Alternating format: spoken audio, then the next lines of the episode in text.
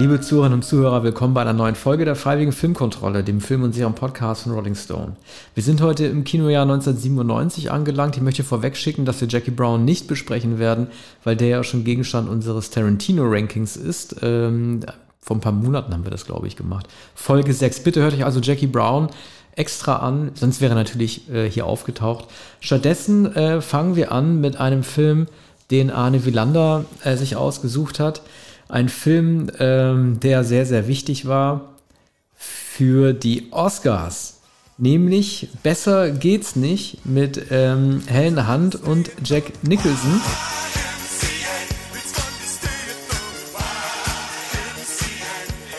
Ja, Anne, ich frage mich äh, die ganze Zeit, war das das letzte Mal, dass äh, der Hauptdarstellerin und Hauptdarstellerpreis bei den Oscars für Komödiendarsteller ging? Das waren ja Jack Nicholson und Helen Hunt. Sozusagen auch der einzige Film, der zusammen mit LA Confidential im Titanic ja dann Titanic Konkurrenz machen konnte. Möglicherweise, aber dazwischen waren ja sicher noch einige Musicals, für die auch Hauptdarstellerinnen, Hauptdarsteller ausgezeichnet wurden. Aber dass beide ausgezeichnet werden, ist... Äh, ist, ähm, ist immer selten gewesen und seitdem wahrscheinlich erst recht. Aber es ist natürlich äh, gar keine Komödie. Es hat komödienhafte Züge, aber es, es wird dann sehr, sehr ernst. Nicht nur ist es eigentlich eine ernste Krankheit, die Zellkrankheit, die Jack Nicholson hat, und dann hat auch noch allerlei andere Ticks. Aber das ist einer davon. Dann ist die, die Liebe zwischen Helen Hunt und Nicholson eine problematische und dann der Nebendarsteller Kinnear, Greg Kinnear heißt er, glaube ich, äh, der hier sehr auffällig ist und eigentlich eine Hauptrolle spielt. Ein Schauspieler, der seitdem äh, nur selten noch in Fernsehserien zu sehen ist und in Nebenrollen. Da aber immer sehr gut. Ich habe ihn kürzlich noch in einer, ich glaube, meine englischen Serie gesehen.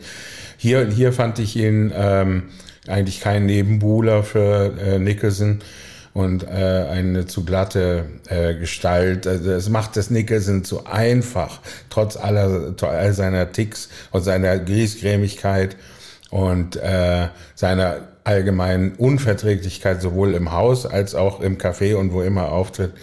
Ähm, weiß man natürlich, dass Helen Hand ihm, wenn nicht verfällt, so ihn doch äh, sympathisch finde und schließlich ähm, ihn sogar liebt und mehr als Kinnear. Ich wusste, sorry, dass ich noch bei den Oscars äh, ähm, dran hängen bleibe. Das war der dritte, den er bekommen hat. Der ist, glaube ich, mit Sonnenbrille auch auf die Bühne gegangen ja. und sehr, sehr cool gewesen. Im Grunde genommen hat er, den, hat er die Figur fast schon weitergespielt in diesem Film. Äh, auch keine überbordende Freude. Ein Mann, der in Hollywood so fest verankert ist, wahrscheinlich auch ohne große Feinde, dass er wusste, er kann auf die Bühne gehen und sagen, was er will. Interessant ist wieder, wie mit dem Film aufgemacht wird. Man sieht ja nur ihn auf dem Plakat und in hellen Hand nicht. Trotzdem ist es vor allen Dingen ihre Darstellung, die mich extrem berührt hat. Also ich finde, diese Szene im Café, in der äh, Nicholson übers Ziel so hinausschießt und ihren Sohn beleidigt. Ja. Und äh, sie fast anfängt zu weinen und ihm sagt, dass er das nie wieder tun soll. Äh, eine derartige Intimität, die dadurch entstanden ist und die Verlegenheit Nicholsons. Äh, ich kann mich selten erinnern, ähm, Hauptweise, weil die einen so umhaut, diese Szene, weil sie überraschend kommen, so eine derartige Intensität zwischen so einem Schauspielduo überhaupt noch, noch gesehen zu haben. Es ist leider auch nicht, aus heutiger Sicht, nicht mehr so ganz so leicht, Jack Nicholson für manche der Sprüche, die er äh, bringt, zu verzeihen. Ne? Also er ist ja, ähm, ähm, er hasst schwule Menschen, er hasst Schwarze, ne? Er sagt ihm, ja, es geht um den Farbigen. Welche Farbe hat er denn? Und solche Sprüche, ne? Er, ähm, äh, er hasst auch Juden, ne? Er sagt irgendwie, ist euer Appetit genauso groß wie eure Nasen? Also Sympathie für diesen Mann dann zu entwickeln, das ist tatsächlich nicht schwer. Und ähm, es, Entschuldigung, es ist ja. schwer. Und natürlich war Tourette auch die Zwangsvorstellung, also immer auf den richtigen Fußbodenkacheln zu laufen, war damals, mhm. glaube ich, auch relativ neu im Kino. Aber all das, es darf ja keine Rechtfertigung dafür sein, wenn jemand äh, eine psychische Krankheit hat, dass er diese Sachen halt irgendwie sagen, äh, äh, sagen darf. Also das hat mich ein bisschen, hat mich ein bisschen Ist geärgert. auch nicht erkennbar, dass ja. das eine mit dem anderen zu tun hat. Das nee. würden Ärzte auch äh, bezweifeln ja. zumindest. Ne? Und ähm, es ist im Wesentlichen Helen Hunt, die den Film ausmacht, die vorher in der äh, Fernsehserie Mad About You gespielt hat und, und da sehr, sehr gut war. Und dann haben sie sie gefunden. Ich glaube, äh, der Film Mel Gibson, was Frauen wollen, war danach erst. Und dann hat sie äh, praktisch in jeder, jedem Dritt, jeder dritten romantischen Komödie die Hauptrolle gespielt. Aber es begann mit As Good As It Gets oder eigentlich mit Mad About You. Und ohne ihren äh, Part, der so überzeugend, so naturalistisch und so ohne Affekte ist, äh, würde, würde man Nicholson das überhaupt nicht ab, würde man die ganze Geschichte nicht glauben, die ganze Geschichte nicht. Für Nicholson ist es einfach, eine solche Rolle zu spielen. Ich finde, er überspielt es. Er, hat, er hatte natürlich die Sympathien äh, der Jury oder der Academy, ähm, und zwar schon, schon vor dem Kuckucksnest. Äh, das geht, geht äh, zurück auf, auf die Zeit, auf die Filme, die er Anfang der 70er gedreht hat, wenn nicht Easy Rider. Und äh, deshalb konnte er auch so selbstsicher mit diesen großen Spinnenschritten auf die Bühne schreiten, als ihm der Preis äh, als er aufgerufen wurde. Es ist schon trotzdem klasse, dieses Duo äh, der beiden, äh, glaube ich, das letzte Mal, dass beide Kategorien auch parallel für denselben Film an, also an denselben Film gingen, Hauptdarsteller und Hauptdarsteller. Das gab es davor, glaube ich, nur bei Foster und Hopkins. Äh, Schweigen der Lämmer, das müsst ihr aber noch mal, müsst ihr jetzt noch mal nachgucken. Unabhängig davon sehr lustige Dialoge, ne? Eine weibliche, also eine Leserin fragt Nicholson, wie können Sie denn nur so gut über Frauen schreiben? Und dann sagt er, ich stelle mir einen Mann vor und subtrahiere Verstand und Zurechnungsfähigkeit. Ja. Das ist ein äh, Daran kann ich mich, äh, kann ich mich auch erinnern. Aber in, äh, als Romanautor ist Nicholson nicht so recht glaubhaft. Ne? Er hat da einmal, er hat einen Film inszeniert, Two Jakes, den er nicht geschrieben hat, sondern äh, Robert Town. Und äh, das ist wirklich nicht glaubhaft. Aber das ist ja oft so bei Schriftstellern im Film. William Hurt ist sehr gut in Smoke. Und der sieht halt aus wie ein Schriftsteller, Nicholson nicht. Das stimmt. Gut, äh, dann machen wir weiter mit Musik von Basil Polidouris.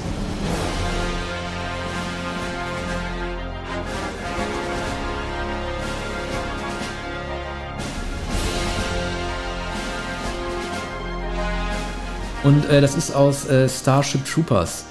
Ähm, also, ähm, der Film hat vor allen Dingen posterior sehr gute Kritiken bekommen, damals nicht, es war auch kein Erfolg.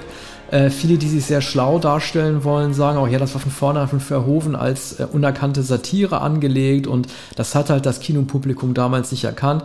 Nur frage ich mich, wieso sollen jetzt auf einmal alle schlauer gewesen sein als damals? Also, äh, wenn man den heute sieht und mit dem, was äh, das Netz so an Bass kreiert, dann weiß man natürlich, dass es eine, sowas ein bisschen gewesen ist wie so eine Parodie auf Beverly Hills 90210. Junge Menschen, die nun ins All verlegt werden und für einen äh, faschistischen Zukunftsstaat ähm, äh, die Bugs, also ähm, sprich äh, so Riesenkakerlaken, die von einem äh, Wurmgehirn gesteuert werden, ausschalten sollen. In dem Heinlein-Roman ist tatsächlich ein bisschen mehr Intelligenz bei diesen Kreaturen angelegt. Hier sind es tatsächlich nur Riesenkakerlaken.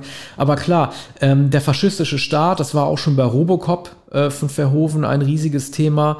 Ähm, und ich frage mich halt nur, ähm, warum damals den Leuten nicht klar gewesen sein soll, was man jetzt angeblich weiß. Also ich glaube, vielleicht war der Film wirklich falsch vermarktet worden als reiner Actionfilm, aber jeder, der den damals gesehen hat, fand es einfach gut, wie dieses Militär diese Kakerlaken zertrümmert. Es gibt da, das gab es bei Robocop ja auch schon, ähm, so äh, ähm, inszenierte Werbeszenen, so Commercials mit Kindern, die die Bugs zertreten und die Mutter lacht dabei manisch. Überhaupt sind die Hauptdarsteller und Hauptdarsteller nicht allzu reflektiert. Man sieht da unter anderem Denise Richards und ähm, es fällt mir schon wieder der Hauptdarsteller nicht ein, wie habe ich so mit dem Gedächtnis, ähm, die halt irgendwie sehr, sehr lachend ihre Mission inszenieren mit grünem Schleim dabei, irgendwie, als wenn die die Ghostbusters irgendwie bekleidet sind. Ähm, sie lachen, wenn ähm, ein Teil ihres Raumschiffes zerstört wird, der obere Brückenkopf, was bedeutet, dass trotzdem tausend Leute dahin sind. Das ist denen egal, solange die Mission funktioniert.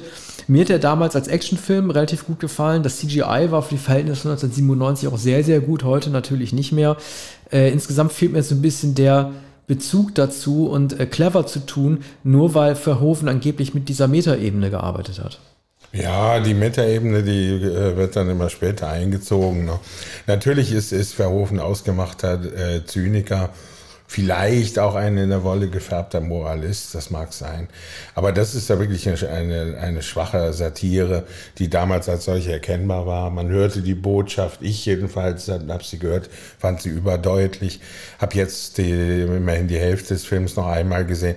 Gleich am Anfang ist so eine Live-Übertragung aus CNN im All auf dem Planeten, der äh, aus vernichtet werden muss. Plendatu, da, schwieriger Name, aber sieht man da eingetragen auf der Karte. Und der Reporter wird dann gleich von, von, von der Riesenwanze da äh, attackiert oder sogar zerquetscht. Oder und äh, Feuersbrünste schießen. Ähm, es ist heute wie, wie so oft bei, bei Verhofens Hollywood-Filmen ähm, etwas lächerliche, ähm, pseudorealistische Inszenierung. Ähm, ich, ich, ich glaube, es, es, er ist besser, wenn, wenn er in, in realistischen Settings wie in den holländischen Filmen arbeitet. Ne, das war, das war ein schwieriger Weg, den er hatte. Total Recall war ein sehr gefeierter Science-Fiction-Film 1990. Basic Instinct war eigentlich noch erfolgreicher. Starship Troopers war der Film, der auf ähm, Showgirls folgte. Und ich weiß gar nicht, was er nach Starship Troopers noch äh, an großen Projekten in Hollywood gemacht hat. Die gibt es sicherlich, mir fallen die jetzt nicht ein, aber. Kam noch Black Book äh, in Europa mhm. mit holländischen Geldern und äh, äh das war ein, ein, Film, der nicht nur Preise gewonnen hat, sondern auch viel Aufmerksamkeit auf sich gezogen hat, weil es um die ähm, Kollaboration der äh, Holländer äh, mit, mit den Deutschen geht. Hier nochmal kurz hervorzuheben, die äh, tollen Masken von Rob Bottin, äh, ein Mann, der in Hollywood immer unter Verkauf gewesen ist, auch wenn er einige der tollsten Sachen äh, gemacht hat. Man kennt ja vor allen Dingen aus äh, Carpenter das, äh, das Ding und aus Twilight Zone. The Movie war damals immer noch sehr jung, ich glaube Mitte 30, inzwischen ein wenig abgetaucht. Aber gut, äh, jetzt geht's weiter wieder mit einem Film, den Arne vorstellt. Can you wag, can you wag the dog?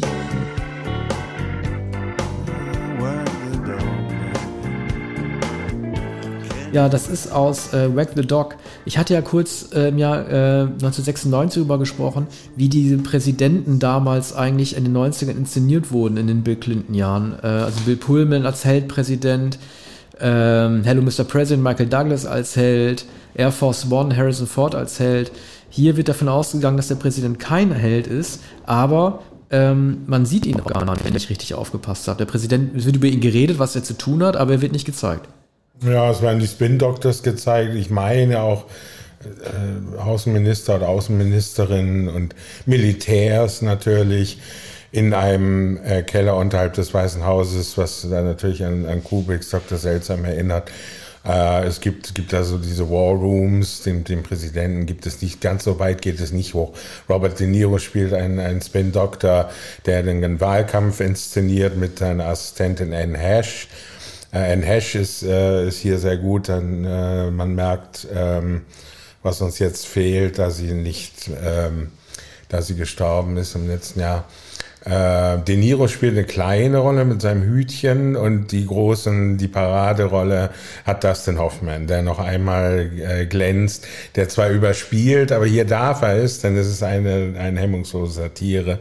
Willie Nelson überspielt auch, indem er sich selbst spielt. Äh, der inszeniert nämlich ein, ein Kriegshymnus, der an We Are the World angelehnt ist und dirigiert im Studio das Orchester. Und Dustin Hoffman ist begeistert von dieser kitschigen Inszenierung. Es geht da auch darum, also es soll jemand aus einem fiktiven Krieg heimgebracht. Der Krieg ist natürlich in Albanien, weil niemand weiß, wo Albania überhaupt ist. Man weiß nur, dass John Belushi diese äh, albanische Herkunft ist. Und es werden dann äh, zum Zeichen ähm, der Verbundenheit überall alte Turnschuhe über ähm, Laternenmasten geworfen. Und die Straßen sind also voll dieser alten Turnschuhe als Solidaritätsbekundung für einen etwas stumpfsinnigen Soldaten, der zurückgebracht werden soll. Das alles ist nichts anderes als eine mediale Inszenierung. Es war damals noch nicht so abgedroschen wie heute, ist von David Mamet wunderbar geschrieben mit den Dialogen. Und vor allem ist es der Wahnsinn von Dustin Hoffman, der ein Hollywood-Produzent ist und der jetzt sein Meisterwerk inszenieren will, indem er einen, einen Krieg inszeniert. Nur, er darf am Ende nicht drüber sprechen, er wird keinen Preis bekommen, er wird den Oscar nicht bekommen und er will es aber nicht begreifen. Und er spricht dann doch darüber und das ist natürlich sein Untergang. Das war für De Niro ja auch ein tolles Jahr. Äh, Wake the Dog hat er hier mitgemacht, Copland und Jackie Brown. Äh, die späten 90er waren ansonsten nicht sehr gnädig zu ihm. Ähm, also ich finde den Film sehr mutig, weil er keine einzige äh, Sympathiefigur äh, in sich vereint. Es gibt praktisch keine Helden. Man kann auch nicht mal sagen, dass er Anti-Helden hat. Äh, sei denn, man, äh, man mag Hoffman oder man mag ja. De Niro, was dann zugegeben ja. etwas schwierig ist. Oder ein, man hat ja Sympathie für einen Hash, auch wenn sie eine ziemlich skrupellose ja. äh, Person ist, die, die mit, mit Robert De Niro natürlich gemeinsame Sachen macht. Das ist ihre Arbeit. Aber ne? ich fand zum Beispiel, also man hat ja ähm, am Anfang gleich den Titel erklärt, was Wag the Dog eigentlich ähm, bedeutet. Ne? Deswegen hat er auch den deutschen Beititel, wenn der Schwanz mit dem Hund wedelt. Mir war das vor dem Jahr 97 eigentlich gar nicht so ähm, deutlich. Ich kannte dieses Sprichwort gar nicht so richtig. Ich finde diese Vermengung aus Fiktion oder der Anlehnung an echten Ereignissen und also der Anlehnung an echten Ereignissen und Fiktion auch ganz gut. Also ähm, De Niro, äh, nee, ähm, ich weiß nicht, ob De Niro oder Hoffmann verweist ja darauf, dass ähm, Ronald Reagan ähnlich gehandelt hätte. Es gab, das zitieren die so, 240 Tote in Beirut. Ein Tag später marschiert er dafür in Grenada ein. Ne? Und die Fragen, die gegen die Albaner gestellt werden, es, mich würde sowieso interessieren, ob Albanien sich damals aufgeregt hat äh, über die Darstellung des Landes oder die vermeintliche Unbedeutsamkeit des Landes für Amerika, sodass er mit denen machen kann, was man will, auch mit Videos, äh, diese Ruinen da zu drehen. Da wird ja auch die Frage gestellt, haben die jemals was äh, gegen uns getan? Gegen, Frage lautet, haben die jemals etwas für uns getan? Und das äh, trifft eigentlich diese Einschätzung der Leute in diesem Film, die über diese Menschen äh, hinwegtreten, eigentlich auch immer ganz gut. Ne? Die Propaganda, die gemacht wird, Albanien äh, will unsere Lebensart vernichten, Albanien hat die Bombe, äh, schreiben die und so weiter. Ähm, Hoffmann antwortet auch, man kann keinen Krieg ohne einen Helden führen. Man kann aber auch keinen Film ohne einen Helden drehen, deswegen suchen sie auch nach einer Besetzung. Willie Nelson tut mir da fast schon so ein bisschen leid, da wird er fast wie so eine Simpsons-Figur dort vorgeführt. Aber wie du gesagt hast, es war für die damalige Verhältnisse 97 wahrscheinlich noch nicht zu grell, um eine Art von Polizsatire äh, so zu inszenieren, ne? Ja, es ist schon ein bisschen holzschnittartig, aber bei Nelson ist es interessant, dass er einen, einen ziemlich dumpfen, natürlich immer zu pottrauchenden äh, Country-Musiker spielt, der aber natürlich äh, bei allen Beteiligten sehr beliebt ist. Ne? Ist populär. Er hat oft mit Dustin Hoffman, also als Hollywood-Produzent, zusammengearbeitet. Er ist der Mann der Wahl. Man weiß, er kann äh, so einen Song auf dem Bierdeckel schreiben, macht er dann auch. Er kann das Orchester dirigieren. Und äh, er ist eine beliebte Gestalt. Ihm selbst ist es vollkommen egal, ob er dann einen Hymnus für einen Krieg schreibt, einen Propagandasong oder was. Er will nur das Orchester dirigieren und äh, da im Studio stehen. Ne? Er ist einfach ein Auftragsproduzent. Und, und hier, wie schon äh, vorher in Sidney Pollacks ähm, äh, der elektrische Reiter mit Robert Redford, ist, ist Willie Nelson bestechend gut. Wenn dieser Mann nur erscheint, ist er vollkommen glaubhaft. In, Im elektrischen Reiter spielt er natürlich auch einen Country-Sänger, der mit Rodeo zu tun hat und der, der einfach mit Redford immer am Tisch sitzt und hin und wieder was murmelt. Ne? Man stellt ihn sich so vor, es gibt auch einen Dokumentarfilm, äh, äh in dem er tatsächlich auch so agiert. Und das ist eben Dokumentarfilm. War auch äh, sehr gut in The Thief von Michael Mann, darüber hatten wir auch gesprochen. Da spielt ja die väterliche Figur von James Caan im Knast. Äh, machen wir weiter äh, mit einem Song von David Bowie, I'm Deranged. Funny how secrets travel. I start to believe. Ja, das ist natürlich aus ähm, Lost Highway von David Lynch, äh, dem Film, mit dem ihm vielleicht nicht kommerziell, aber künstlerisch sein äh, Comeback nach dem ähm, kommerziellen Desaster des Twin Peaks Films gelang 1997. Für mich ist es auch mein liebster Film des Jahres 1997 zusammen mit Face Off, über den wir auch noch sprechen werden. Es gab ja das Jubiläum unlängst, wie für alle Filme des Jahres 1997. Äh, Bill Pullman, äh, der die Hauptrolle spielt, ähm, sagte, ähm, der war zuerst ein bisschen beleidigt, als er den Final Cut gesehen hat im Kino, weil er nur in der Hälfte des Films zu sehen ist. Aber er hat gesagt, äh, nach diesem Film, und so ging es mir tatsächlich, wenn man den damals im Kino gesehen hat und rausgegangen ist, dann fühlte man sich wie im David Lynch-Film. Das hat er auch gesagt, wenn man über die Ampel geht, dachte man, das ist ein David Lynch-Ampel. Wenn man die Haustür wieder aufschließt auf dem Weg nach Hause, dann fühlt man sich wie ein David Lynch-Film. Wenn man in sein Bett geht, dann fühlt man sich so, als legt man sich in ein David Lynch-Bett. Dieses Gefühl, dieses einnehmende Gefühl der Atmosphäre eines, äh, eines Kunstwerks, das sich auf das eigene Leben dann überträgt, das war doch sehr, sehr beeindruckend. Ähm, Bill Pullman spielt im Grunde genommen die Rolle, die Kyle MacLachlan auch schon gemacht hatte für David Lynch. Beide sind so ein alter Ego, äh, beide ähnliche Größe, ähnliche Figur, nach hinten gekämmtes Haar. Auch David Bowie hat sich, das ist ja auch ein Soundtrack-Film, hat sich sehr beeinflussen lassen von ähm, dem Film. Er hat danach auch begonnen, in seiner Live-Version für die Outside-Tour und für die Earthling-Tour das Saxophon so zu spielen, wie Bill Pullman in dem Film spielt. Überhaupt, was die Musik im Film angeht, äh, mir kann keiner auch was anderes erzählen. Das ist der Film, dem Rammstein ihre internationale Karriere zu verdanken haben. Erst danach ging es mit ihnen richtig ab, weil David Lynch die sehr, sehr mutige Entscheidung getroffen hat, ein deutschsprachiges Lied in einer Schlüsselszene oder in zwei Schlüsselszenen des Films einzuspielen. Amerikaner können in der Regel kein Deutsch oder nur die wenigsten. Die wussten nicht, was Till Lindemann da singt, funktioniert aber sehr gut. Ähnlich Marilyn Manson. Auch den sah man ähm, zum ersten Mal hier in dem Film, wenn auch nur in Snippets. Und er hat danach Mechanical Animals, äh, Animals hieß das Album, glaube ich, erst sein erfolgreichstes Jahr gehabt. Also ähm, Lynch war ein, Lynch hat hier ein Sprungbrett angelegt für, für Bowie, für sein Comeback, für Rammstein die internationale Karriere, für Marilyn Manson, äh, überhaupt äh, diese, dieser ganze, dieses ganze Industrial Trent Reznor Feeling Trent Reznor hat ja war auch ein, äh, war am Soundtrack auch mit beteiligt in der Compilation. Äh, das ist hier nochmal richtig hochgekommen. I'm the Range von Bowie darf man auch nicht äh, vergessen, war, ist glaube ich auf dem Outside-Album. Ja, das ist. Gab es aber vorher ja, schon. Ja, ich weiß, aber das ist auf dem Outside-Album. Ja. Platz mhm. Song 13 oder 14 ja. von 17. Das hatte keinerlei Bedeutung. Ja, das ist ein tolles Stück, das man Stück. auf Outside ja, möglicherweise nicht bemerkt hatte oder nicht als so eindrucksvoll bemerkt hat. Lynch entdeckt. Aber hier ist natürlich der Flug auf, auf dem Highway. Ja, es hat, an, es hat Lynch an, entdeckt. An der, am Mittelstreifen entlang und schon, schon dieses Bild, also danach kann man schon wieder aus dem Kino gehen. Ne? Nach fünf Minuten ist man eigentlich vollkommen gepackt. Aber natürlich bleibt man erst, erst recht sitzen. Ähm, ich, ich weiß, dass, dass ich ähm, bei der Szene an der Gegensprechanlage, ähm, wo äh, Bill Pullman das entgegenschaltet, was er selbst aufgesprochen hat, das ist eine die Gegensprechanlage ja. oder am Eingang. Und, und, und er dann später sagt, ich erinnere Dinge gern auf meine ja. Weise. Damit ist das ganze Kino von David Lynch erklärt. Das ist ein wirklich äh, toller, äh, wie üblich verwirrender Film äh, mit, mit herrlichen äh, Bildern. Und natürlich in dem Rammstein-Lied heißt es, äh, ich äh, schleiche um die Hütte ungefähr mit gerollt. Ja. Und, und äh, da gibt's ja eine Hütte, eine brennende Hütte. Ne? Zwerg gibt es auch, glaube ich, wieder. Ja, der, der Mystery Man. Mystery äh, Für mich ist das der erste David Lynch-Film, bei dem man das Gefühl hat, dass die Darsteller selbst nicht wissen, was da eigentlich geschieht. Ich hatte bei allen Filmen davor mhm. zumindest das Gefühl, dass, dass der Handlungsbogen für alle erkennbar ist. Es gibt hier Schauspieler, äh, ich weiß nicht, ob die abschalten, das würde ja bedeuten, dass man deren Leistung nicht hochhält, aber es gibt Leute wie Balthasar Getty Jr., von denen ich nicht weiß, ob er versteht, was er da spielt. Auch mhm. Bill Pullman, da bin ich mir nicht sicher. Sollte er gar nicht. Ja, genau, vielleicht sollte er das nicht. Ähm, äh, ich finde Robert Lodger, um mit dem nochmal zu sprechen zu kommen, der spielt ja äh, Mr. Eddie, also den Hauptschurken. Der hatte ja schon vorgesprochen für Blue Velvet, für die Rolle, die an Dennis Hopper ging als Frank Booth. Ich finde Robert Lodger viel besser als Hopper.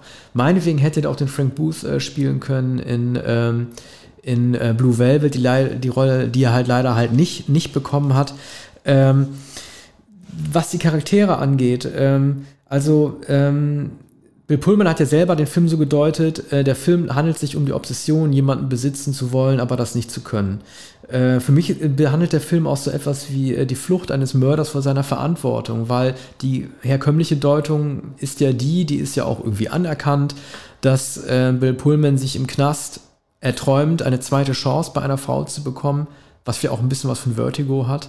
Ähm, wie von James Stewart, aber am Ende halt, deswegen sieht man auch diese schnelle Abfolge auf dem Lost Highway, äh, seines äh, verzuckenden Gesichts, das am Ende halt doch auf dem elektrischen Stuhl landet und ähm, sein Traum nicht Wirklichkeit geworden ist. Das ist natürlich alles, wie so alle Interpretationen, schwimmt das natürlich alles ein bisschen. Für mich ist es so die Art und Weise, wie ich irgendwie am liebsten daran denke. Die Abhängigkeit, die totale Abhängigkeit von der Frau, hier von Patricia Arquette, das ist ein Motiv, das in vielen Filmen vorkommt. Genauso wie natürlich auch der Wunsch, ähm, der Ich-Abspaltung, das ist ja auch etwas, was in Mulholland Drive ja auch sehr, sehr äh, krass dargestellt wird. Viele halten Mulholland Drive für seinen besten Film oder zumindest für besser als Lost Highway. Ich kann das nicht ganz nachvollziehen. Ich denke, die Wurzel der ganzen Geschichte ist hier eigentlich angelegt. Das gilt auch für Inland Empire mit der Rolle von Laura Dern, die sich äh, abspaltet. Auch das ist in einem Saxophonspieler Fred Madison eigentlich am besten angelegt. Ähm, weiterhin geht es natürlich um die Angst des Mannes, im Bett nicht gut genug zu sein. Patricia Arquette muss ihn ja mehrmals trösten, mit der Hand auf der Schulter mal so ein bisschen tappen, um zu sagen, ist gut, mein Junge. Trotzdem findet sie ihre Befriedigung nur bei ihrem eigenen Pimp. Das sind alles Ängste, die, glaube ich, viele Männer umtreiben. Ähm, ich möchte noch mal kurz auf eine weitere Nebenrolle zu sprechen kommen. Man sieht auch Richard Pryor als Automechaniker. Der hatte damals, glaube ich, schon MS. Dann natürlich noch Gary Busy, äh, als Vater von Balthasar Getty Jr. auch eine sehr, sehr bewegende Szene. Äh, man unterschätzt ihn oft als Schauspieler, man kennt ihn nur so als Grinsegesicht, weil er so einen riesen, so einen Mad-Mund irgendwie hat. Aber als Balthasar Getty ihn fragt, was ist in jener Nacht passiert, als ich abgeholt wurde, äh, Daddy, sag's mir bitte. Und Gary Busy es eben nicht sagen kann, sondern nur in seinem Gesicht das blanke Entsetzen steht. Die Unaussprechlichkeit dieser Verwandlung. Das ist eigentlich für mich die, die beste Szene des gesamten Films, fast noch besser als die mit dem äh, Zwerg. Ähm, Gott, ich habe mir so viel notiert und weiß gar nicht, was ich sagen soll. Vielleicht noch kurz. Genau, das ist mir bei der Musik noch aufgefallen, Arne. Lou Reed wird eingespielt. Magic Moment. Als Balthasar Getty, der Mechaniker Patricia Arquette zum ersten Mal sieht. Mhm. Das ist für mich auch wieder ein Beispiel dafür, ähm, was Tarantino halt eingeführt hat, Lieder, die mehr über die Szene verraten, als man eigentlich soll. Also diese mhm. Songtexte, Magic Moment, geben eigentlich viel zu viel vorweg äh, oder diktieren ja. dem Zuschauer, was er eigentlich denken soll, ne? oder? Ja. Aber bei, bei Lynch, als erstes kennt er sich sehr, sehr gut aus. Na, Magic Moment muss man erstmal finden. Ich wüsste nicht, auf welcher Platte es ist. Aber natürlich hat er Lynch auch geschaut hatte es möglicherweise noch im Kopf. Und dann ist auch so, die, dieses, dieses Illustrieren von Songs, das hat dann, hat er natürlich aus den Serien und aus den Filmen der späten 50er Jahre, auf die er sich so gern bezieht. Ne? Und ähm, äh, die, diese idealisierenden Filme, in denen alles zum Zeichen wird, wo alles eindeutig ist wo der, der, der, der Schüler, der ein Bücherwurm ist, immer so einen kleinen Stapel Bücher verschnürt mit sich trägt. Und man weiß, das Mädchen, wenn es ihn beachtet, dann ist es für ihn schon die Seligkeit. Ne? Und, ähm, und, und dann hat er immer diese, diesen, diese Art des äh, Schwof Rock'n'Roll der späten 50er Jahre geliebt. Ne? Immer die sprechenden Songs, die von der Liebe erzählen. Und das, das ist eigentlich der ähm, romantische Kern von Lost Highway. Ja. Gibt ja auch einen sexuellen Kern, den hast du genannt. Aber das, eigentlich äh, äh, möchte David Lynch immer das Wunderland der 50er Jahre, in dem er gelebt hat, äh, evozieren. Äh, ich will nur mal kurz abschließen bei dem Film äh, mit einer äh, weiteren grandiosen Szene, nämlich der, in der Balthasar Getty äh, der Marsch geblasen wird, nämlich von dem Mystery Man und Robert Lodger zusammen, als es darum geht, wie eigentlich mit ihm abgerechnet werden soll. Da sagen sie ihm, in the East, the Far East, When a person is sentenced to death, they are sent to a place where they can't escape, never knowing when an executioner may step up behind them and fire a bullet into the back of their head das fasst auch irgendwie gut zusammen, ähm, wie alleingelassen man doch eigentlich ist in diesem Film mit seinen Gefühlen, ohne zu wissen, was als nächstes passiert. Dann können wir ja gleich zu Face aufkommen. Das ist auch ein Film, den du vorgeschlagen hast. Also äh, John Woo hat, es ist sein zweiter Hollywood-Film, glaube ich, gewesen nach Broken Arrow. Auch sein bester. MI2, äh, ich glaube, ich bin der Einzige, der Mission Impossible 2 gut findet. Äh, hat mir auch noch sehr gut gefallen.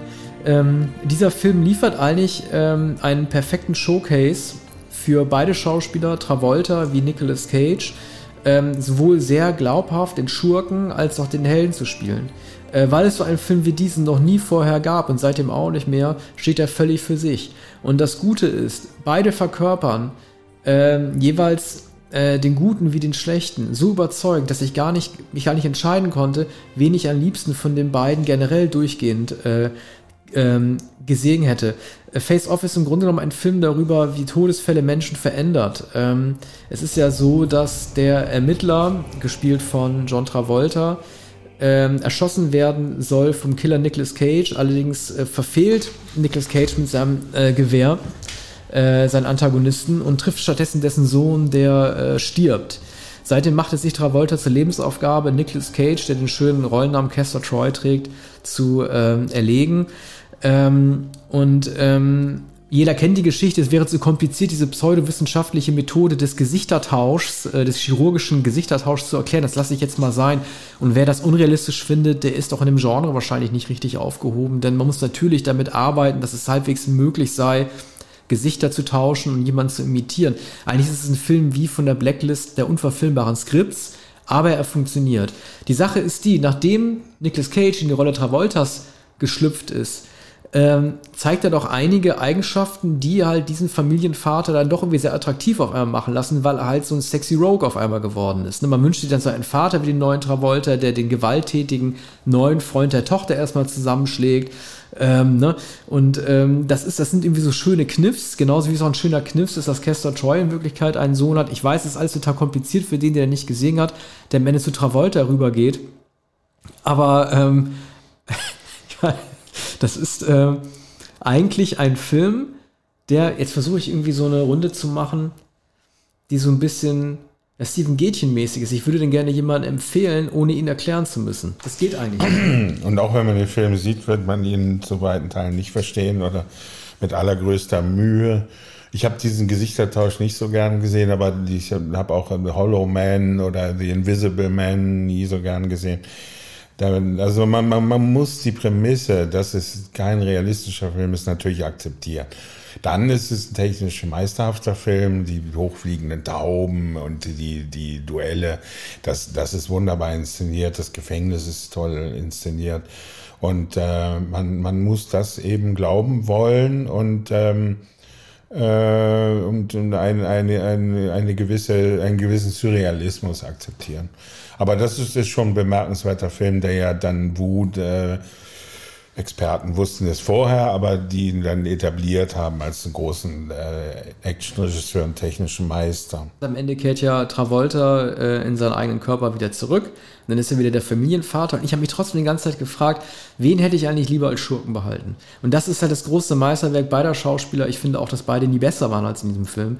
Dass man sich nicht entscheiden kann, ob man Cage lieber als Kester Troy behalten hätte oder als Cop oder eben Travolta als Castor Troy oder als Cop. Mhm. Ich könnte mich nicht entscheiden, weil beide so aufgehen in diesen jeweils 20 Minuten ihrer, ihrer jeweiligen Darstellung. Ich finde das ganz, ganz grandios.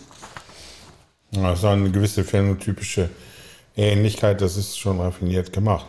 Aber nun äh, zum nächsten Film kommen wir jetzt zu Copland. I'm driving a stolen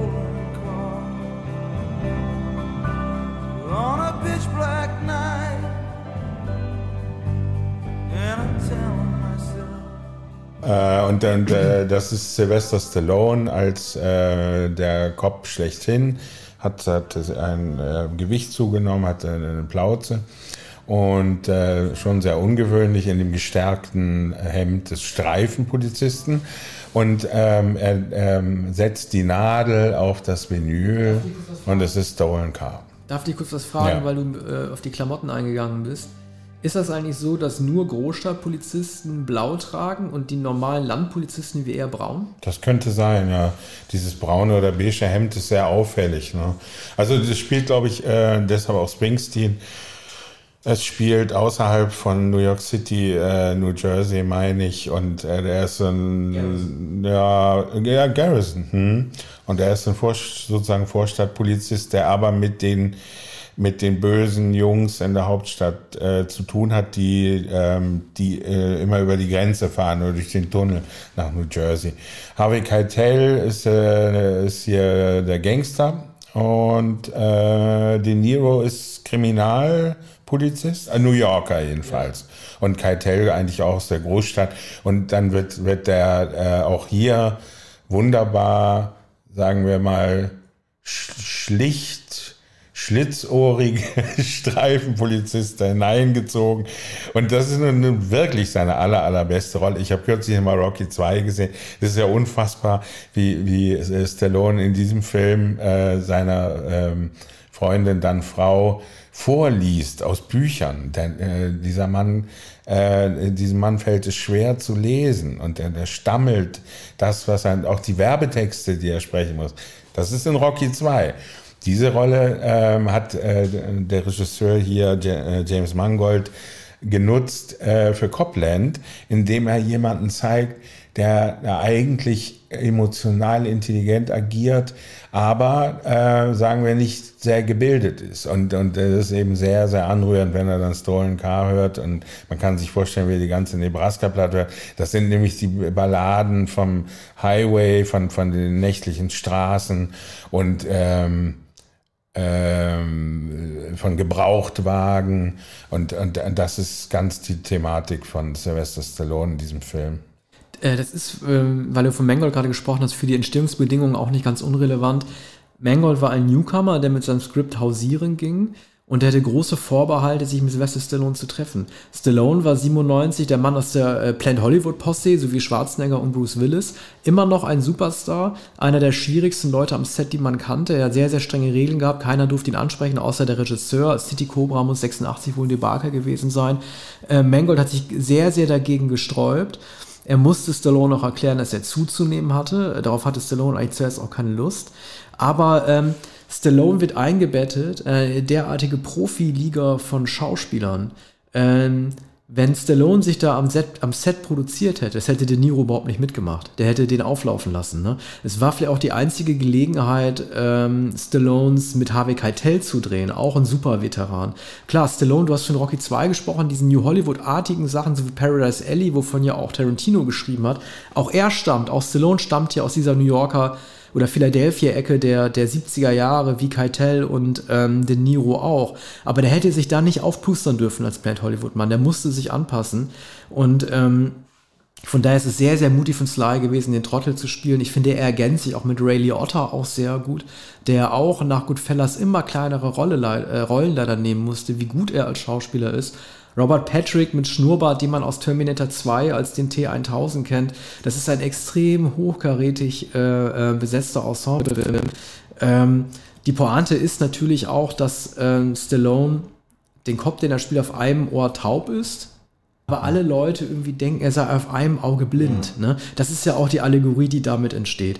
Und ähm, diese Mafiosis dort, ich könnte mir vorstellen, dass sie auch einen Einfluss ausgeübt haben auf äh, die Sopranos, weil die Art, so abgeranzt, so Jogginghosenartig äh, New Jersey abzuhängen, das hat sich ja übertragen später auf, auf die Sopranos. Ja. Auch wenn das natürlich Cops waren und keine Mafia-Leute, aber das Prinzip des äh, mitgefangen und mitgehangen, wir hängen irgendwie zusammen. Und diese ambitionierte Polizistin, die, die uns wegen Tempoerhöhung da im Straßenverkehr einen Strafzettel geben will, das darf die nicht machen und solche Sachen. Ey, das ist schon extrem ja. gut, äh, sehr atmosphärisch gemacht. Wir sind hier auch vor so einer Metzgerei ja. oder vom Café ja. und, und, sind auch in, natürlich in den Cafés und Bars. Ja, die beobachten das alles. Das sind diese schäbigen ja. Plätze in New Jersey. Und ähm, diese eine Szene, die, die mir noch fast mit am besten gefallen hat, ist die, in der Stallone dieser Frau halt offenbart, dass sie ja diejenige ist, die er nicht haben konnte, weil er einfach zu langsam gewesen ja. ist, um zuzugreifen. Ne? Auch das noch, ja. Das ist auch ein, ein Melodram. Die Korruptionsgeschichte ist weniger interessant. Da, dazu äh, fahren, gibt es auch einen Schauplatz in, in New York City, wo, wo es um die, die eigentliche Affäre geht. Aber das ist sehr geschickt verwoben in einem Film, den man, äh, der eigentlich 1979 hätte gedreht werden müssen. Oder 1981, aber es war 1997. Und äh, ein wunderbarer Film, der bei den Oscars, äh, glaube ich, äh, nicht bedacht wurde. Ich, ich finde, äh, Stallone hätte hier äh, gewinnen sollen. Und ich finde, dass das Drehbuch auch äh, hätte gewinnen sollen. Ähm, machen wir weiter mit ähm, den keltischen Flöten und der Windmaschine, nämlich Celine Dion and my heart will go on. Every night in my dreams I see you, I feel you. Kommen wir gleich zum nächsten Film. Ja. ja. Na, das wäre das Arne. Arne ich, äh, umso besser, dass Arne diesen Film überspringen will, dann habe ich umso mehr zu sagen. zu einem meiner Lieblingsfilme des Jahres 1997. Kate Winslet ähm, sagt ja, bei Avatar 2 hat sie gelernt, sieben Minuten die Luft anzuhalten. Hier konnte sie schon mal trainieren. Äh, dies ist ein Film, ähm, der, wenn ich ihn jetzt, ich habe ihn seit vielen Jahren jetzt zum ersten Mal wieder gesehen und ich denke immer noch, dass er nicht wirklich die Selbstermächtigung der jungen, also der Figur der Rose von Kate Winslet zeigt, sondern es immer noch eine ähm, junge Frau ist, die gefangen ist in Konventionen und erst durch das Kennenlernen eines starken Mannes, nämlich des Landstreichers äh, Jack, gespielt von Leonardo DiCaprio, oder des Malers Leonardo DiCaprio, äh, Jack, erst irgendwie den Mut fasst, auszubrechen. Äh, ich habe nochmal gedacht, so wie ich den wie ich ihn jetzt gesehen habe, äh, das Jahr 1912, äh, die Leute, die an Bord sind, gerade die Reichen, äh, die äh, mit ihren Werturteilen so hart umgehen, sie sagen irgendwie, was ist das für ein Bild, das da hängt? Irgendwas mit Picasso, aus dem wird doch nichts. Oder dann sagt jemand bei Sigmund Freud, ähm, die Titanic, das ist ein Sinnbild der Größe von männlicher Besessenheit. Dann sagt ein anderer Passagier, Freud, wer ist das denn? Ein Passagier? Also da weiß ich nicht so recht, ob Cameron irgendwie ähm, die Gesellschaft des Jahres 1912, die Überzogenheit, die Arroganz der Reichen halt irgendwie mit darstellen wollte. Ich frage mich auch, ähm, was ist denn mit so, so der Technikhybris dieser Zeit? Ähm, wovon ging man 1912 aus? Alle reden davon, das Schiff ist unsinkbar. Wie war damals wohl das Gesellschaftsbild? Das kriegt man leider nur vermittelt über die Leute in der ersten Klasse. Ja, man sieht ja auch die Leute in der zweiten, vor allem in der dritten oder vierten Klasse unter Deck. Nur ähm, sind sie erstens arm und zweitens spielen sie alle immer zu Sackpfeifen und tanzen äh, die ganze Zeit. Ne? Da können sie sich zu Picasso nicht äußern. Ne? Ja. Und zu Freud auch nicht. Frauen waren zu der Zeit sowieso, das, äh, das würde wieder zu Freud passen, eher äh, hysterisch und melancholisch. Aber ich habe noch mal so ein bisschen mal, mal recherchiert äh, zu den Leuten, die wirklich an Bord gewesen sind. Das ist doch relativ interessant. Also Isidor und Isa Strauß waren an Bord. Guggenheim war auch an Bord, also einer der Guggenheims. Und er wird ähm, zitiert äh, mit einem sehr, sehr mutigen Spruch. Ne? Er sagt, als das Schiff schon am Untergehen ist, wir sind angemessen gekleidet und bereit, wie Gentlemen unterzugehen, ja. aber wir hätten gerne auch einen Brandy. Ich frage mich immer, erstens stimmt das? Und Männer und Frauen zuerst bei Katastrophen. Mhm. Galt das auch bei erste Klasse? Ich wäre davon ausgegangen, dass die Leute aus der ersten Klasse immer sich das Recht gesichert hätten, ob Mann oder Frau alle zusammen ins Rettungsboot gehen zu dürfen. Nee, das glaube ich nicht. Also die, das ist schon das eher ein Gesetz. Aber zwischen der ersten Klasse und der dritten Klasse, das sieht man ja in dem Film, äh, da ist natürlich der Unterschied. Ne? Die einen stehen an Deck, bei den anderen wird zugesperrt und, und das Gitter verrammelt, damit die gar nicht über an Deck kommen. Das müsste man historisch nochmal überprüfen, aber es war wohl ungefähr so, dass für die unteren Decks eigentlich keine Überlebensmöglichkeit war. Während äh, es eine ganz gute Überlebensmöglichkeit für, für die betuchten Passagiere der ersten Klasse gab. Ne? Dann ist natürlich die Kapelle, die bis zum Ende den Choral spielt, ne? legendär. Äh, das ist ja auch gut gemacht, aber das ist übrigens in jedem Titanic-Film gut gemacht, seit 1922 ungefähr. Auch wenn es in der Badewanne inszeniert ist. Nebenrollen auch sehr gut gemacht. David Warner als, äh, als, als handlangernder Schurke von Billy Zane zu sehen, der den schönen Namen Lovejoy trägt. Und es gibt hier Kathy Bates als unsingbare Molly, unvergesslich. Ja, die übrigens auch wirklich so hieß und an Bord gewesen ist. Ähm, man könnte auch die steile These vertreten, dass äh, äh, der Untergang des Schiffes, also die Unachtsamkeit dieser Matrosen oben auf dem Mast, auch ein bisschen mit Jack und Rose zu tun haben könnte, weil die kurz von denen abgelenkt werden, weil als sie übers Bett, äh, Bett, neben Bett nicht, übers Deck im Bett landen sie nicht nur äh, auf dem Rücksitz eines Autos, als sie übers Deck rennen und da so ein bisschen Quatsch machen. Dadurch sind, auch dadurch sind die Matrosen ein bisschen abgesetzt, äh, äh, abgelenkt. Man könnte also auch die steile These vertreten, dass Jack und Rose ein wenig Mitschuld haben. Bis heute wird ja auch darüber diskutiert, ob äh, Jack auf die Rettungsplanke am Ende äh, gepasst hätte und nicht nur Rose alleine, ob die Planke sozusagen beide ausgehalten hätte und äh, deswegen keiner hätte erfrieren müssen. Ähm, James Cameron regt sich über diese Fandebatten derart auf, dass er jetzt angekündigt hat, eine, ähm, ähm, einen Dokumentarfilm zu veröffentlichen, der sich nur um die physikalische Frage dreht, ob beide Platz gefunden hätten. Schlusseinstellung des Films ist auch sehr schön. Ähm, da träumt die, ich glaube, inzwischen 102 Jahre alte Rose davon, dass ihr Jack gesellschaftlich anerkannt wird Sie begegnet ihm nochmal in dem Ballsaal der Titanic wieder, nimmt sie in den Arm, wird von allen lächelnd anerkannt, bis auf die Schurken. Billy Zane, der, der wird nicht mehr eingeblendet, ist also immer noch ihm in Gedanken und in Liebe treu. Ja, also was, was für ein schöner Film, auch wenn du immer ruhiger wirst, Arne. Äh, mir, also mir liegt dieser Film wirklich am Herzen. Ich bin froh, dass ich ihn gesehen habe, froh, dass ich ihn nochmal gesehen habe. Übrigens auch ganz toll. Äh, Jack, Leonardo DiCaprio, hat eigentlich bis zum Ende überhaupt keinen Zweifel daran, dass beide aus der Sache gut, äh, also erst am Ende sieht es anders aus, heil aus der Sache rauskommen. Ne? Als das Schiff sich aufrichtet, äh, aufrichtet ja. in die komplett senkrechte, erst da sagt Jack, es ist soweit. Für ihn ist also erst dieser Rushdown, als das Schiff wirklich komplett in die Tiefe rast, gefährlich. Vorher ist er eigentlich wirklich sehr, sehr planvoll. Toller Typ.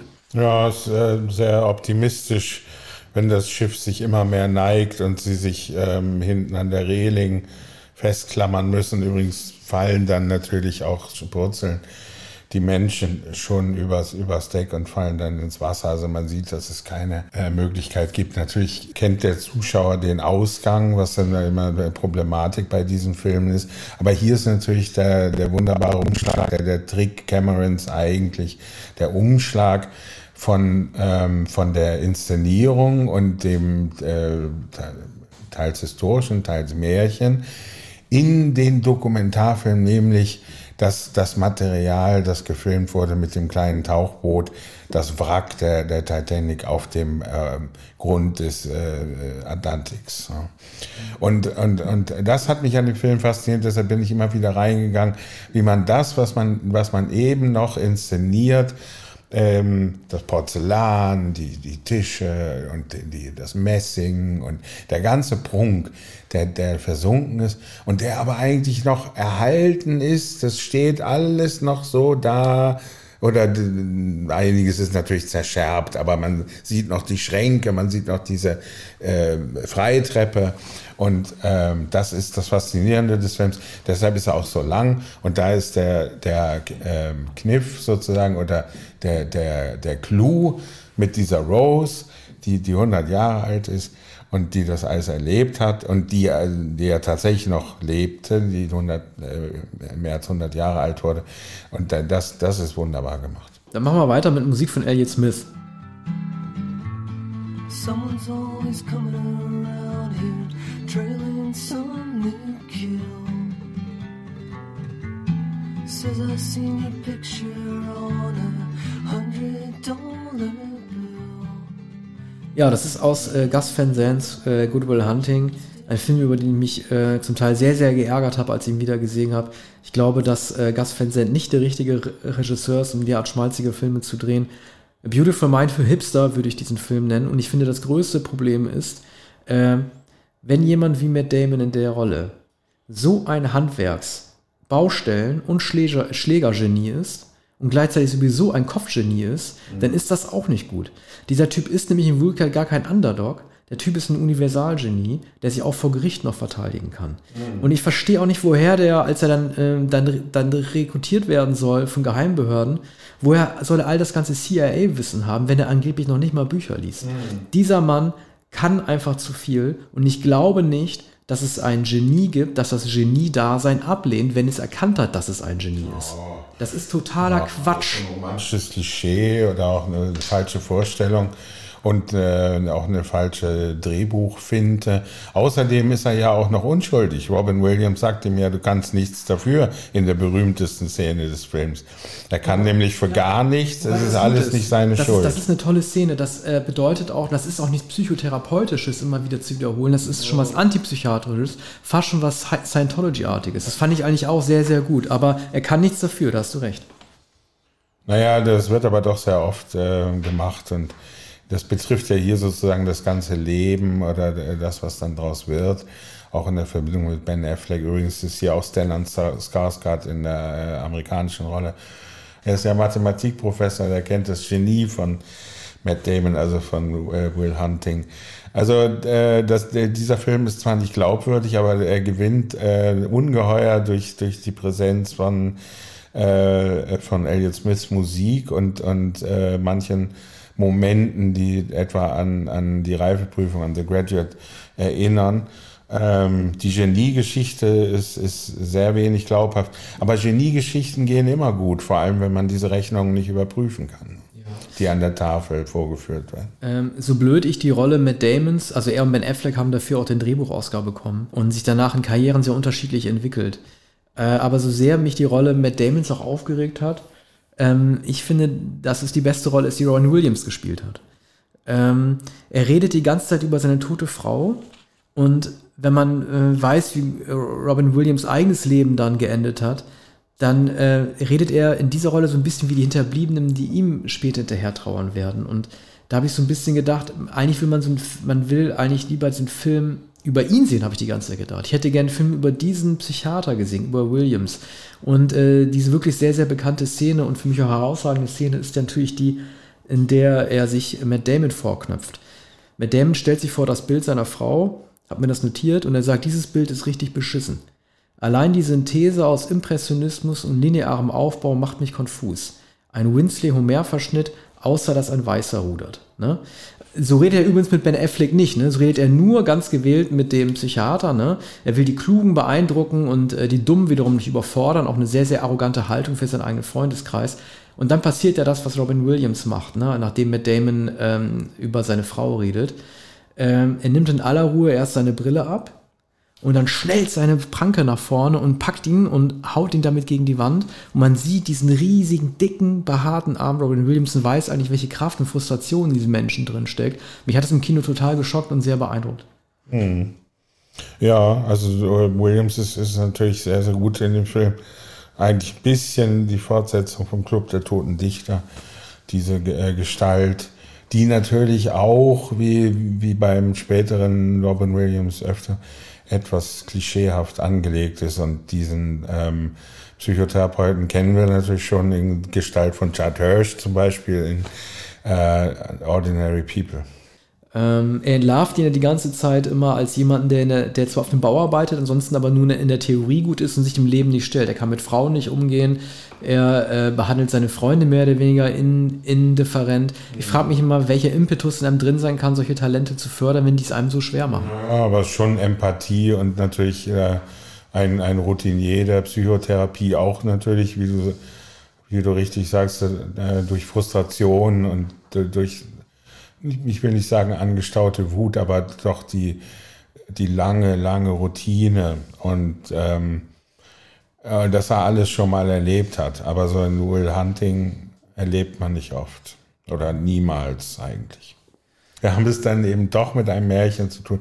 Man begegnet diesem Menschen nicht und er würde wahrscheinlich nicht aussehen wie Matt Damon. Gut, äh, nächster Film von mir. Robert Zemeckis hat den Soundtrack geschrieben.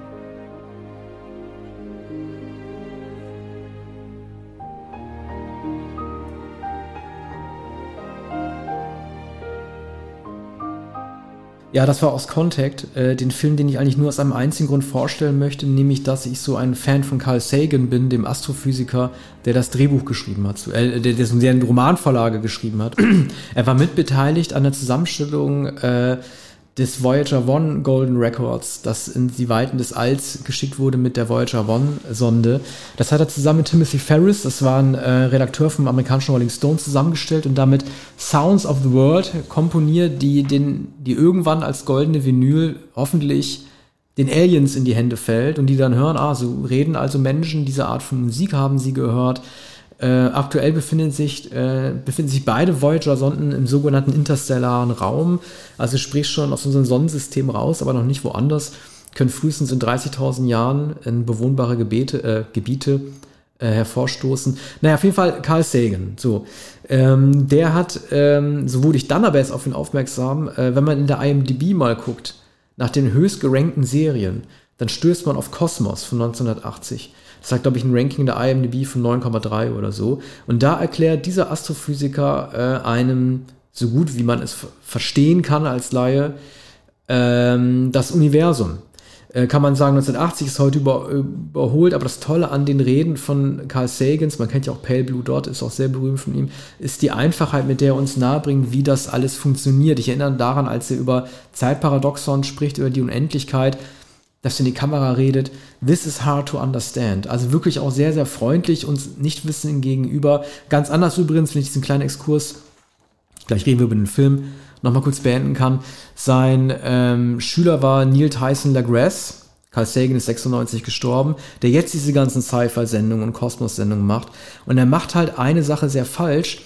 Tyson LaGrasse, der lacht wenn er was erklärt. Und das sollte man nicht machen, denn wenn man immer lachend etwas erklärt, dann zeigt man, dass man selber so sehr über den Dingen steht, dass man sie fast absurd findet, während wir Zuschauer noch damit beschäftigt sind, überhaupt zu verstehen, was der einem erklärt. Also man sollte niemals lachen, wenn man klüger ist als andere. Unabhängig davon, dass Carl Sagan 1996 gestorben ist, äh, war er immer sehr, sehr hart gegen die Vorstellung, dass es sowas geben kann, wie ein Jenseits. Er hat gesagt, wir sind, das hat Hawking auch gesagt, nach unserem Tod wie eine Festplatte, die dann nicht mehr zu aktivieren ist. Es gibt kein Jenseits, kein Leben danach. Und deswegen ist dieser Film auch so interessant, weil er hat mit Matthew McConaughey die Figur eines Priesters, der Fragen stellt, wie glauben sie an Gott. Äh, Jodie Foster in diesem Film äh, trifft womöglich während ihrer Raumfahrt auf den Geist des verstorbenen Vaters. Also Carl Sagan hat sich hier, obwohl er Atheist ist und Naturwissenschaftler, doch diesen metaphysischen und religiösen Fragen doch sehr einfühlsam gewidmet. Ich habe weder das Physische noch das Metaphysische verstanden, als ich Kontakt sah. Äh, dass es aber diese großen Schüsseln irgendwo in Mexiko oder so gibt. Oder so, ist Mexiko oder Südamerika, wo Jodie Foster Forscherin ist, Das äh, mochte ich noch akzeptieren. Aber diese, diese Schleuder, die sie dann äh, ins Weltraum und mit ihrem Vater äh, ins, ins Weltraum, in den Weltraum bringt und mit ihrem Vater wieder vereinigt, da wird's dann äh, vollends kitschig und unglaubwürdig. Aber so anderthalb Stunden ist das ein beeindruckender Film. Es, es spielt ja auch ihr Mentor damit und da geht es ja um wissenschaftliche Angelegenheiten und so. Ja, das, das ist gut gemacht. Entschuldige, also Tom Skerritt äh, spielt ja ihren Mentor ja. und der steht ja dafür, dass im Wissenschaftsbetrieb auch Ideen geklaut werden, weil er macht sich ja ihre Entdeckung zu eigen und beschließt dann selber als Astronaut ins All fliegen zu können. Ja. Ne?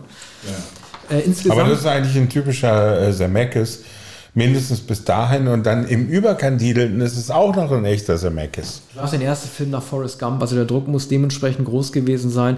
Äh, Carl Sagan hat ja äh, auch, ähm, also du hast ja auch SETI-Programm äh, angesprochen. Ich weiß nicht mehr genau, wofür die Abkürzung steht. Wahrscheinlich Space Explorer oder sowas, keine Ahnung.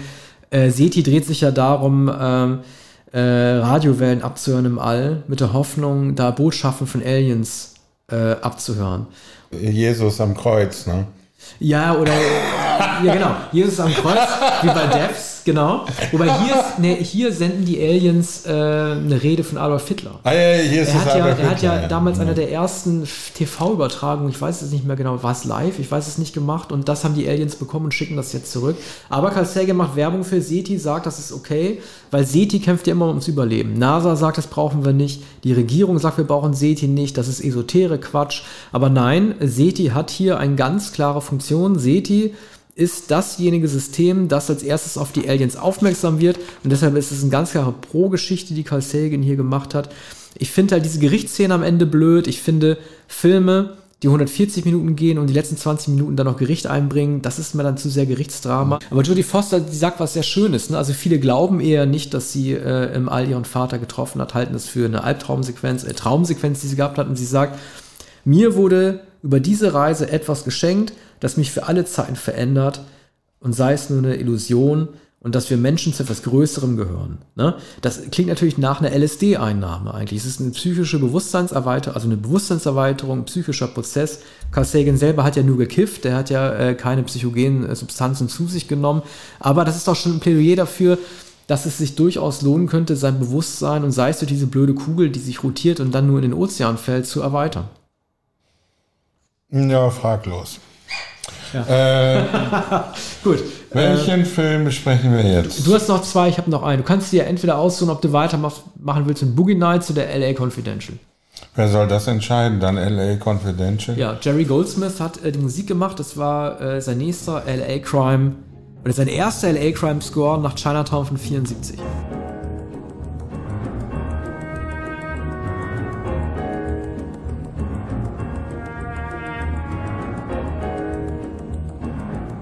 ein Hommage an all diese LA-Filme, an Film Noir, an Chinatown insbesondere, an, ähm, ähm, an das Hollywood der 30er und 40er Jahre, an Private Eye, hier von Russell Crowe gespielt, ähm, von Curtis Hanson, der ähm, einige beachtliche Filme in den 70er, vor allem in den 80er Jahren gedreht hat.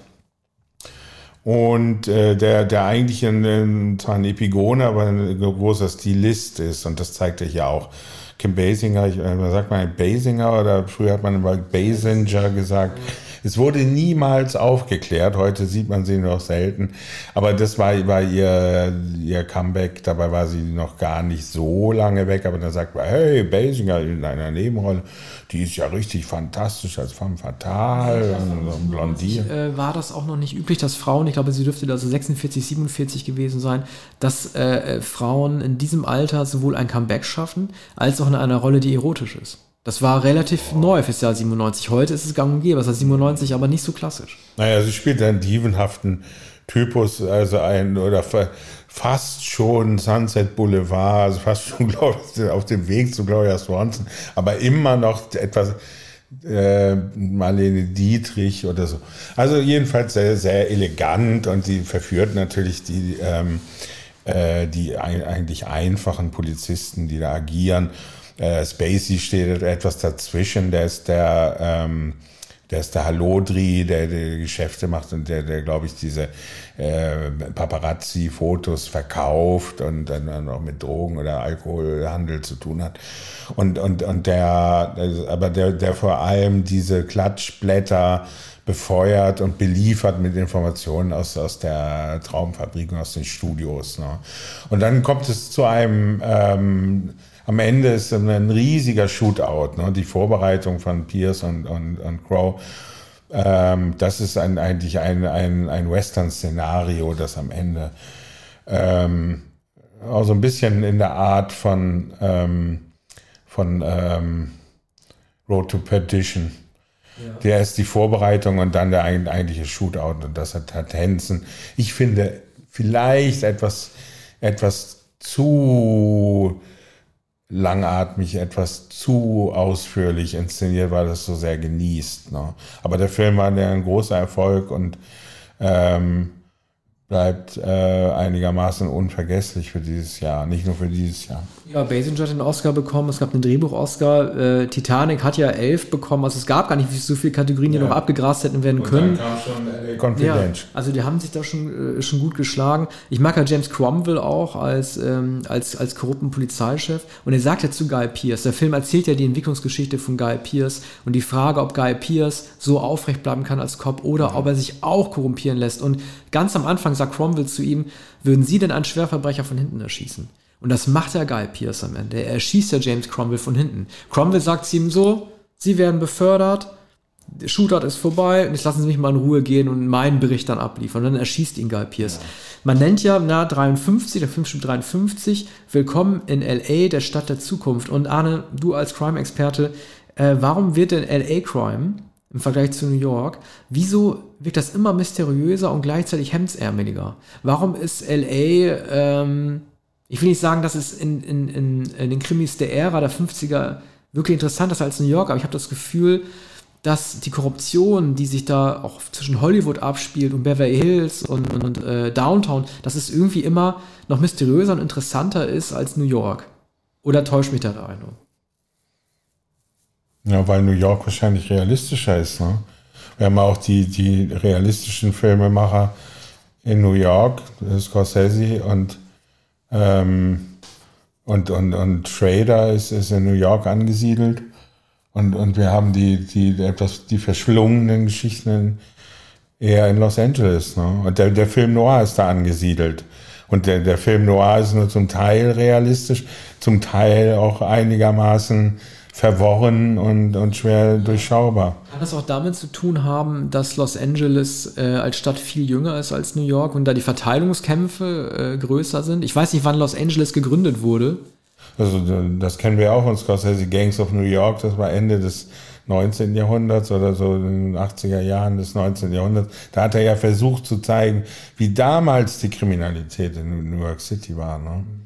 Aber der, der, der Film ist auch extrem schwer verständlich, weil ähm, die, die Strukturen gezeigt werden zwischen der, der organisierten Kriminalität und der Korruption in den Polizeirevieren. Ne? Ein Motiv, das immer wieder ähm, auch in Fernsehserien vorkommt.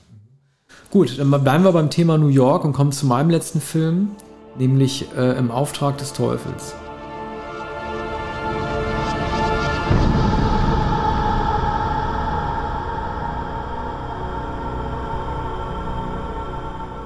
Auch da spielt New York eine Rolle. Das wird sozusagen als Babylon dargestellt, als eine Stadt des Teufels. Ich habe mich immer bei El Pacino gefragt, wieso er sich überhaupt den Job, wenn er der Oberteufel ist, eines Anwalts ausgesucht hat. Ähm, natürlich steht dieser Teufel in diesem Film sinnbildlich für alle schlechten Eigenschaften des Kapitalismus, Leistungsprinzip, der Vernachlässigung zwischenmenschlicher Beziehungen. Und ähm, er ist halt sozusagen derjenige, der lieber in der Hölle regiert, als im Himmel zu dienen. Er ist der Chef einer Anwaltskanzlei und will unbedingt ähm, Keanu Reeves als einen seiner Anwälte für sich gewinnen. Später stellt sich auch heraus, warum, denn er ist sein äh, Sohn. Ähm, er erklärt seinem Sohn Keanu Reeves auch, warum äh, er unbedingt Teufel sein will und warum Keanu Reeves ihm auch dienen sollte und aufhören sollte, an einen Gott zu glauben. Und das ist nämlich der Klassiker, auch der etwas klischeehafte Klassiker, nämlich Pacino sagt ihm, du solltest lieber mir dienen, denn Gott guckt doch immer nur zu äh, ich bin der eigentliche Humanist, denn ich handle und das ist mein Jahrhundert. Ich bin nicht mehr fromm und schicksalsergeben, sondern nehme mir die Dinger selber in der Hand. Er wählt auch zu seiner Art Darth Vader, äh, der dann zu Luke Skywalker spricht, lass all deine Wut raus, will also Keanu Reeves unbedingt auf seine Seite ziehen. Ich finde den Film übrigens auch wirklich sehr, sehr gut. Es ist auch sehr, sehr gemein, wie er, ähm, also Charlize Theron hat ja hier, glaube ich, ihre erste größere Rolle, wie er es schafft, äh, sie in den Wahnsinn zu treiben, indem äh, er ihr immer so Abbilder des Teufels präsentiert, immer so Fratzen seiner Untergebenen. Sie wird immer wahnsinnig am Ken Reeves glaubt, man müsse sie vielleicht sogar einweisen. Er macht die Frau also zu der Hysterikerin. Das macht er sehr, sehr perfide. Ähm, ja. Der Film ist also zum Teil äh, Rosemary's Baby und zum Teil Gaslighting. Genau. Bei, beide Motive kennt man zur Genüge. Das ist hier auch äh, äh, der Duft der Frauen 2, ne? Paccinos Darstellung ist Duft der Frauen 2. Äh, die Höhepunkte des Overacting mit Al Pacino, äh, der es hier bei weitem übertreibt. Ne, ne, ne, hätte, hätte John Cassavetes noch gelebt, der, der wäre der viel, viel bessere Mann gewesen. Zum Beispiel, fällt mir gerade ein, wegen Rosemary's Baby. Ja, es soll ja auch so Allegorien gezogen werden zu Wall Street, natürlich auch dem Film von ähm, Stone mit äh, Michael Douglas als Gordon Gecko, aber auch ähm, Tom Wolfe, äh, Fegefeuer der Eitelkeiten. Da gab es ja die Masters of the Universe, benannt nach den He-Man-Figuren. Das wird ja etwas blöd übersetzt als Meister des Universums. Ja. So heißen He-Man-Figuren natürlich nicht. Das sind natürlich Masters of the Universe als Eigenname, Meister des Universums. Das ist eine schwache Übersetzung, die Pac, äh, Pacino da irgendwie halt sagt. Aber das äh, da ist natürlich die, Sim, die Sinnbildhaftigkeit ziemlich klar angelegt. Das ist halt gerade diese Broker sind und die Anwälte, also nicht nur die Börsenleute, sondern auch die Anwälte, die uns alle ins Verderben ziehen. Ne? Aber was, was nicht mehr geht, und das sollte man den Drehbuchautoren gerade dieser Mystery-Serien jetzt sagen, das ist Faust. Das geht einfach nicht mehr. Faust und Mephistopheles geht nicht mehr. Ich habe es auch Randy Newman gesagt, als er Randy Newmans Faust, sein Musical geschrieben hat. Faust geht nicht, auch nicht in Amerika. Und, und außerdem trägt, äh, trägt man dann auch keine Baseballkappe, nur weil man in Amerika ist. Ne? Mhm, stimmt. Und deshalb äh, fand ich den Film spannend, aber äh, doch äh, ziemlich unglaubwürdig und am Ende dann weit überdreht. Ne? Ich weiß jetzt gar nicht, wer den Film inszeniert hat. Hast du es da in den Notizen? Äh, Taylor Hackford. Ach, Taylor Hackford, mhm. ja. Mhm. Ja. Und in den 80er Jahren gute Thriller gedreht. Ja. Aber dies ist auch verhältnismäßig guter, gelackter Thriller. Ne? Theron ist das wirklich sehr, sehr gut. Da dachte man noch, hm, wer ist denn die Schauspielerin? Habe ich die schon mal gesehen? Nee, man hatte sie nicht gesehen, man dachte, man hätte sie gesehen. Später hat sie noch viel bessere Rollen gespielt. Gut, dann kommen wir zum abschließenden Film. Arne wird ihn vorstellen. Wir spielen einfach 99 Luftballons ein, das kommt da ja auch drin vor.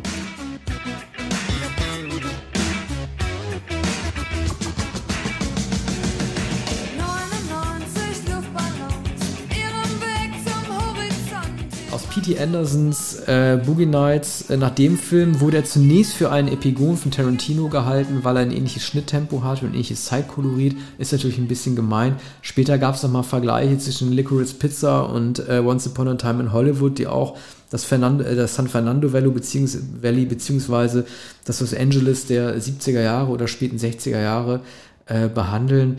Ähm, Boogie Nights wird von Tarantino heute noch hochgehalten. Er sagt, es ist einer der besten Filme der letzten 25 Jahre. Ich habe beim, ähm, ich muss gestehen, ich habe beim äh, Wiedersehen des Films gemerkt, dass William H. Macy in dieser Rolle mit einer Frau, die immer betrügt zusammen ist, die eine echte Pornodarstellerin ist. Die habe ich erkannt. Die echte Pornodarstellerin ja. ähm, erkannt? Habe ich tatsächlich aus, erkannt. Aus Pornos, die du gesehen hast. Ja, das war, äh, aber die war, was war das? Die hat so in den 80er oder 90er mitgespielt. Mhm.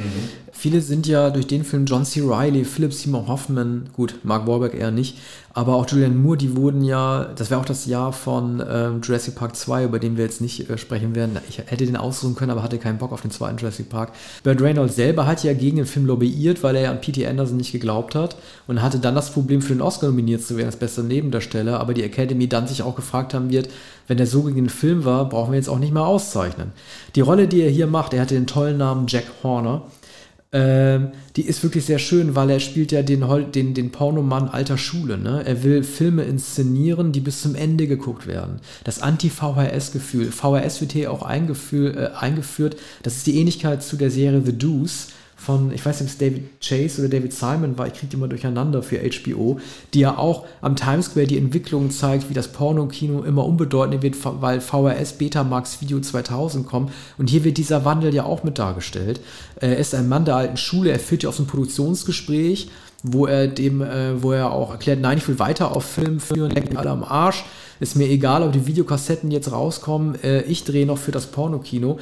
Ähm, das Interessante ist, Tarantino, um noch einmal auf ihn zu sprechen zu kommen, er sagt, dass dieser Film ein ganz großes Problem hat. Eine Fehldarstellung Jack Horners, also Burt Reynolds. Und ich kannte mich damit nicht aus, aber die war sehr interessant. Und er sagt, das Problem ist, die Rolle äh, Jack Horners, also Reynolds, war angelegt an den Regisseur, den ich vorher namentlich nicht kannte, Gerard Damiano, der wiederum einen sehr bekannten Pornofilm gedreht hat, nämlich Deep Throat 1972. Darin sei die Rolle angelehnt gewesen und man sieht die Szene von Burt Reynolds, wie er sich seinen Film anguckt, mit Dirk Diggler, gespielt von Mark Wahlberg, und sagt, hm, das ist wahrscheinlich der beste Film, den ich jemals gedreht habe. Und das sei das Problem, was Tarantino sagt, weil der Film sei so schlecht, das Material, was Burt Reynolds sieht, dass jemand wie Damiano, der Deep Throat gedreht hat, niemals beim Betrachten dieses Rohschnitts sagen würde, das sei ein Meisterwerk. Das sei eine schlechte Hommage. Ja, das ist vielleicht etwas für Connoisseure, ne? Oder da hat Tarantino beim Kollegen etwas gefunden. Ähm, es wird, wird niemanden stören, der den Film zum ersten Mal sieht. Und äh, ich kann, kann mich daran auch gar nicht erinnern, geschweige denn an das Vorbild Deep Throat. Also wäre es Emanuel, dann hätte man vielleicht eine Vorstellung. Das ist halt, der Film ist natürlich ein Märchen, weil Dirk Diggler sagt, äh, seine Besonderheit besteht auch darin, dass er zweimal nacheinander kommen ja. kann. Das ist natürlich Quatsch. Mhm. Äh, Horner selber zum Beispiel hat überhaupt keine Schwächen des Films. Das finde ich, würde ich auch ein bisschen bemängeln. Also im Charakter hat er keine Schwächen. Während äh, Dirk Diggler ja der Mann ist, der immer kann und von sich selber sagt, ich bin in folgenden Sachen gut. Film, Lyrik, Karate und Tanz. Aber das Nervige an ihm ist und auch an John C. Reilly, äh, warum müssen die eigentlich immer, oder warum müssen beide so dumm sein? Ähm, wie sie sich ihr Gedicht vortragen da in dem Whirlpool und wie sie diesen Song You Got the Touch einspielen. Äh, das sind so, so, ähm, so naiven Geschichten und ähm, sind die so doof, weil sie sonst nicht Pornodarsteller geworden sind? Ich finde das halt irgendwie, mir hätte es besser gefallen, wenn er eine tragische Figur gespielt hätte, dass er gar nicht weiß, wie er ja. ausgenutzt wird, nur wegen seines, seines langen Penises genommen wird. Also, Am Ende wird es natürlich tragisch. Ne? Ja, aber auch da bleibt er ja dumm. Er denkt ja als Koksabhängiger auch immer noch, ich mache eigentlich alles richtig, alle anderen machen was falsch. Mhm. Und es wird ja nie die Entwicklung von ihm gezeigt, dass er eigentlich erkennt, in welche Branche hineingeraten ist und wie ja, er ausgenutzt wird. Ein Überschwang bei, bei Riley, bei, äh, bei äh, Wahlberg, auch bei Simon, Simon Hoffman, der ja da so ein Gopher ist oder äh, Laufbursche oder, oder Macy. Das, und ganz schlimm natürlich Julianne Moore, also der ähm, ähm, also Reynolds macht eigentlich ja nichts falsch. Der ist ein Profi und äh, der gibt sich nicht den Drogen, der will Filme inszenieren und äh, als Professioneller ist er äh, glaubhaft und die aber viel zu emotionale, sich langweilende Julianne Moore wird vollkommen drogenabhängig, verliert dann das Sorgerecht für, fürs Kind. Heather Graham ist da auch äh, zu nennen, ist Roller Girl, glaube ich. Ne? Ähm, äh, Roller Girl und die Geschichte mit, mit Wahlberg und dessen Niedergang, der sich allzu sehr auf den dann später zu sehenden Gummipenis verlässt, ne? Äh, das war auch ein, ein Skandalon damals. Ne? Da hat man gesagt, also ähm, erstens mal, warum wird das gezeigt und dann ist doch erkennbar ein Gummipenis. Und ähm, das hat, hat Anderson aber wahrscheinlich sehr gern gemacht, damit immer dazu, darüber geredet wird. Ne? P.T. Anderson stammt ja aus dem San Fernando Valley, also er hat auch hier, war hier im, im heimischen Gelände, was ja nicht heißt, dass alles äh, realistisch hier ist wie in Licorice Pizza, äh, Pizza. Ähm, aber es gab damals wenige solcher ähm, realistischen Filme, die ähm, sich speisten aus einer gewissen Nostalgie oder die eigentlich ähm, ähm, historische Stücke sind, fast Kostümfilme, die die 70er Jahre abbilden. Heute haben wir das nicht nur seit The Americans ähm, in, in jeder, in, in so vielen Serien. Das ist äh, nichts Besonderes mehr. Die 70er Jahre werden immer zu nachgestellt, sodass man sich schon etwas langweilt. Ich sage ja, ne, du sagst ja, das stimmt ja nicht mit den über die Glatze gekämmten Haaren, aber man sieht immer die Koteletten und die Schlaghosen und die, die Interieurs und, und das begann eigentlich erst mit Boogie Nights. Ne? Das, so lange waren, waren die 70er Jahre noch nicht vergangen. Jo. Ja. Das Jahr 97 haben wir beendet, zwölf Filme. Krasse Sache. Ähm, dann würde ich sagen, bis zum nächsten Mal. Tschüss.